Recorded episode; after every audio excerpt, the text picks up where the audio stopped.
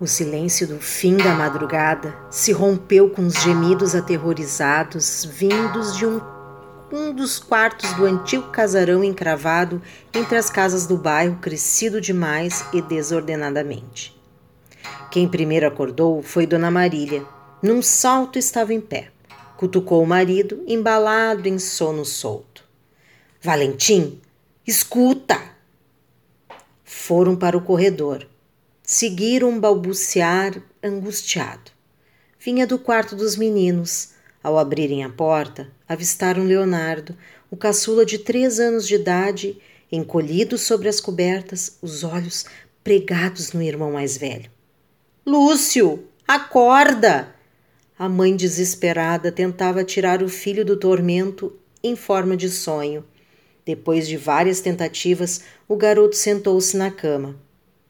Foi um pesadelo, está tudo bem. Dona Marília passava a mão pela testa suada do garoto. Quando conseguiu recuperar a calma, mirou os pais, depois o assustado irmão e revelou: Não foi apenas um sonho. Tive uma revelação. É sério, pai, preciso contar.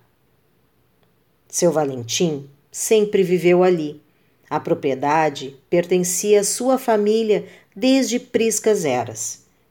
Quando o bairro nem sonhava em existir, a área virou herança meia dúzia de vezes e foi vendida aos poucos.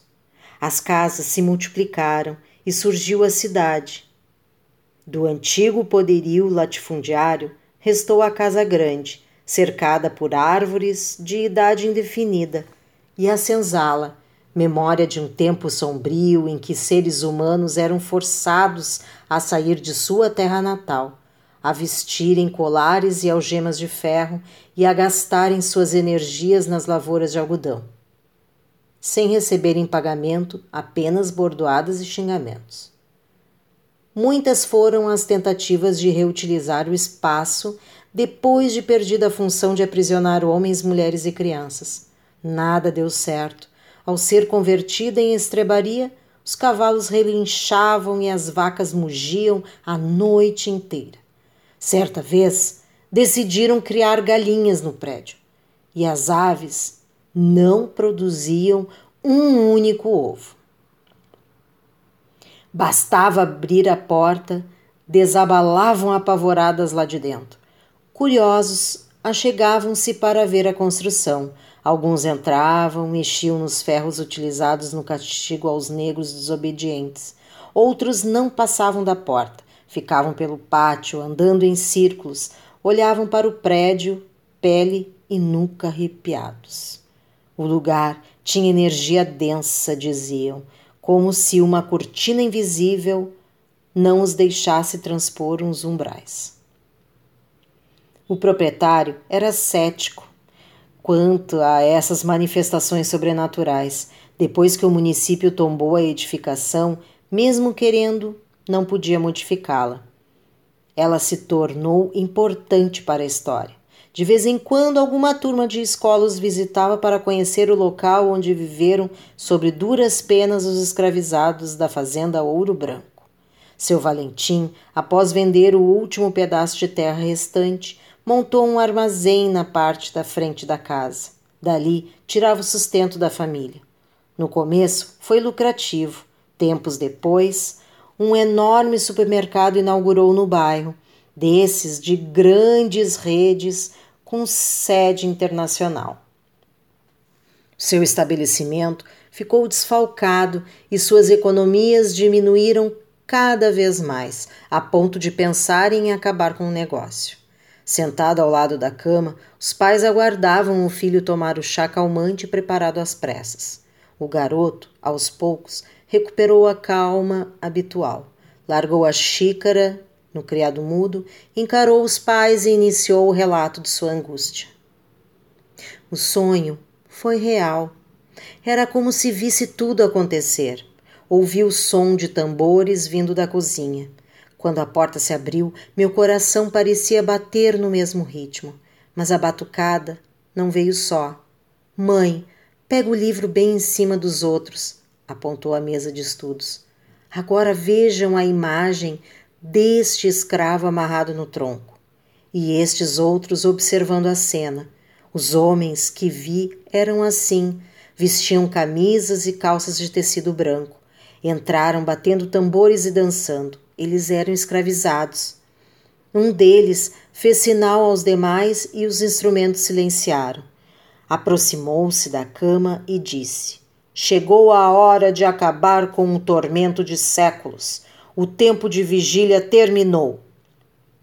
Então me levou até a cozinha. Mandou eu prestar atenção. Tirou uma faca da cintura e raspou a parede, entre o fogão, a lenha e o armário. Depois de retirar o reboco, mostrou uma cobertura escura. Parecia carvão. Antes de arrancar a camada com a lâmina, me olhou mais uma vez e revelou: ali, em vez de tijolos, escondiam-se barras de ouro.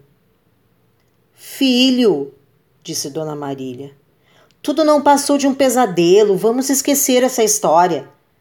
Calma, disse o garoto. Deixa eu terminar de contar. O homem, parecido com um escravo saído do livro de história, avisou: o ouro ali guardado tem um preço. Lúcio! Pela primeira vez, seu Valentim interrompeu a narrativa. Como disse sua mãe, foi um sonho ruim. Mas era real. Vamos até a cozinha. Chegando lá, seu Valentim pegou uma espátula na caixa de ferramentas e raspou a parede no local indicado. A camada de tinta se descolou, o reboco antigo se espalhou pelo chão.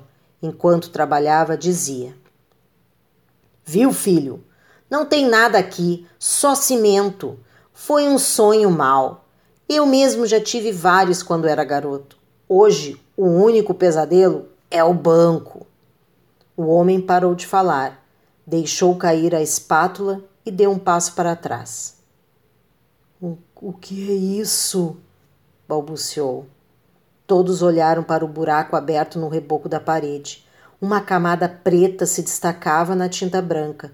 Seu Valentim ajoelhou-se e jogou-se com fúria à tarefa de removê-la. Seu coração batia descompassado. Antevia o destino do metal precioso. Ah, pagaria suas faturas atrasadas, ampliaria o armazém, reformaria a casa. Ao vir abaixo a cobertura escura, encontrou apenas tijolos, tão antigos quanto a casa. A decepção e a incredulidade se misturaram em sua voz. Eu disse: Não passou de um pesadelo. Pai, não terminei de contar. Para revelar o ouro é preciso. A fala de Lúcio ficou pela metade. Desta vez, alguém batia na porta dos fundos. Seu Valentim foi atender. Era o vizinho. Compadre Baltazar, o que traz aqui tão cedo? Não leve a mal chegar dessa forma, mas o Reginaldo apareceu em casa colocando os bofes para fora, disse o homem de forma grosseira. Fala, rapaz! e puxou o garoto de trás de si pela manga do puído uniforme. Os meninos cresceram juntos. Reginaldo sempre dizia ter inveja do amigo. Queria ter uma família como a de Lúcio. Ao contrário de seu Valentim, Baltazar era autoritário e violento. Em casa, a voz de trovão se sobressaía. A figura da mãe se esmagava diante de tanta imponência. Há muito, ele comprara uma parte da antiga fazenda Ouro Branco construiu uma casa para a família e nos fundos um condomínio popular. Conduzia o negócio com mão de ferro e não tinha tantos problemas, pois ninguém ousava desafiá-lo. Em busca de um laço mais profundo com os antigos proprietários, quando Reginaldo nasceu, convidou-os para padrinhos do garoto. O plano de aproximação não deu certo. O temperamento brutal afastava qualquer tentativa de convivência. Mas, como nem tudo está perdido neste mundo, naquele obscuro coração havia espaço a alguma amorosidade. O comportamento irascível abrandava o Verátila. O cão foi encontrado, ainda filhote, ganindo de frio e fome, à noite, na porta de casa. Baltazar preparou-se para chutar o intruso, mas algo nos olhos do animal despertou um enternecimento até então desconhecido. E o cachorro ficou. Se os pais de Lúcio tinham dificuldade de relacionamento com o compadre, o mesmo não acontecia em relação ao afilhado. Além do carinho nutrido ao garoto, se compadeciam com o tratamento ríspido recebido do pai. Reginaldo passava bastante tempo por ali. Como ele e Lúcio eram colegas de aula, chegavam bem cedo e tomavam café da manhã juntos. Naquele dia, não foi diferente. No entanto, ao se aproximar da casa, percebeu algo diferente. A porta trancada e seu Valentim não preparava o desjejum. Imaginou que o padrinho havia perdido a hora. Pelo vidro da janela dos fundos espiou para dentro. A cena o fez ficar de cabelo em pé. Quatro homens, em uma dança ritualística, tocavam tambores em plena cozinha. Seu Valentim trazia um semblante confuso e embasbacado. Pôs o compadre a par dos acontecimentos, desde o pesadelo de Lúcio até o fato de estarem ali raspando o reboco da parede. Ao final da narração, chegou a uma conclusão. Algo muito estranho aconteceu hoje nessa casa. Pois veja, interveio Baltazar interessado na história. Lá para os lados de onde eu nasci, tinha um velho com uma fama de caçador de tesouros. Chamavam ele de Seu Picucha. Nem sei que fim levou o homem, mas dizem encontrou para mais de dez esconderijos de riquezas. Quem sabe aqui também tem um? Se quiser ajuda, colocamos essa parede abaixo. Não vai adiantar, gritou Lúcio. Todos olharam assustados para o garoto. Estou dizendo há um tempão. No sonho, o homem deixou bem claro: para encontrar o ouro é preciso sacrificar o seu bem mais precioso.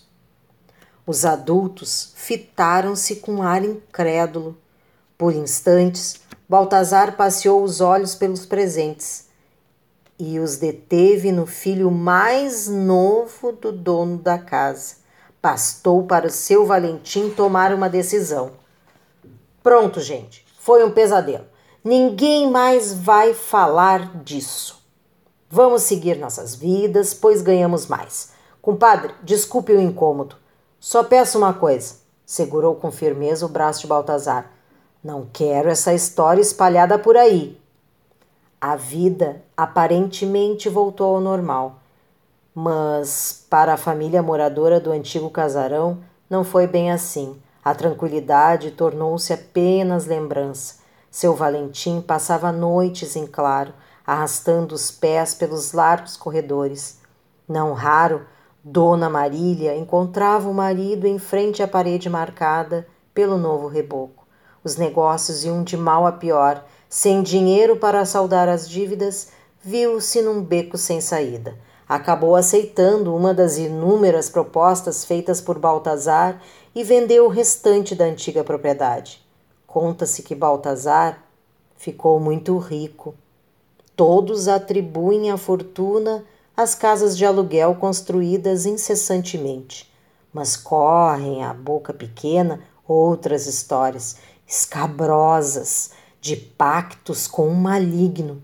No entanto, ninguém tem coragem de perguntar a ele, um homem violento daqueles, uma coisa, porém, todo mundo sabe. Átila, o cão amado, nunca mais foi visto.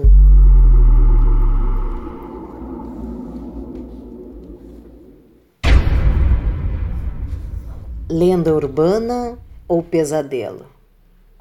Pois bem, aquele menino que ficou sozinho no Horas Mortas ainda não conseguiu pregar o olho. E aí, gostaram? Este é mais um trecho do Horas Mortas, escrita pelo Antônio Chimenec, com ilustrações Rodrigo Cambará, editado pela Ama Livros. Até a próxima e Bons sonhos. Thank you.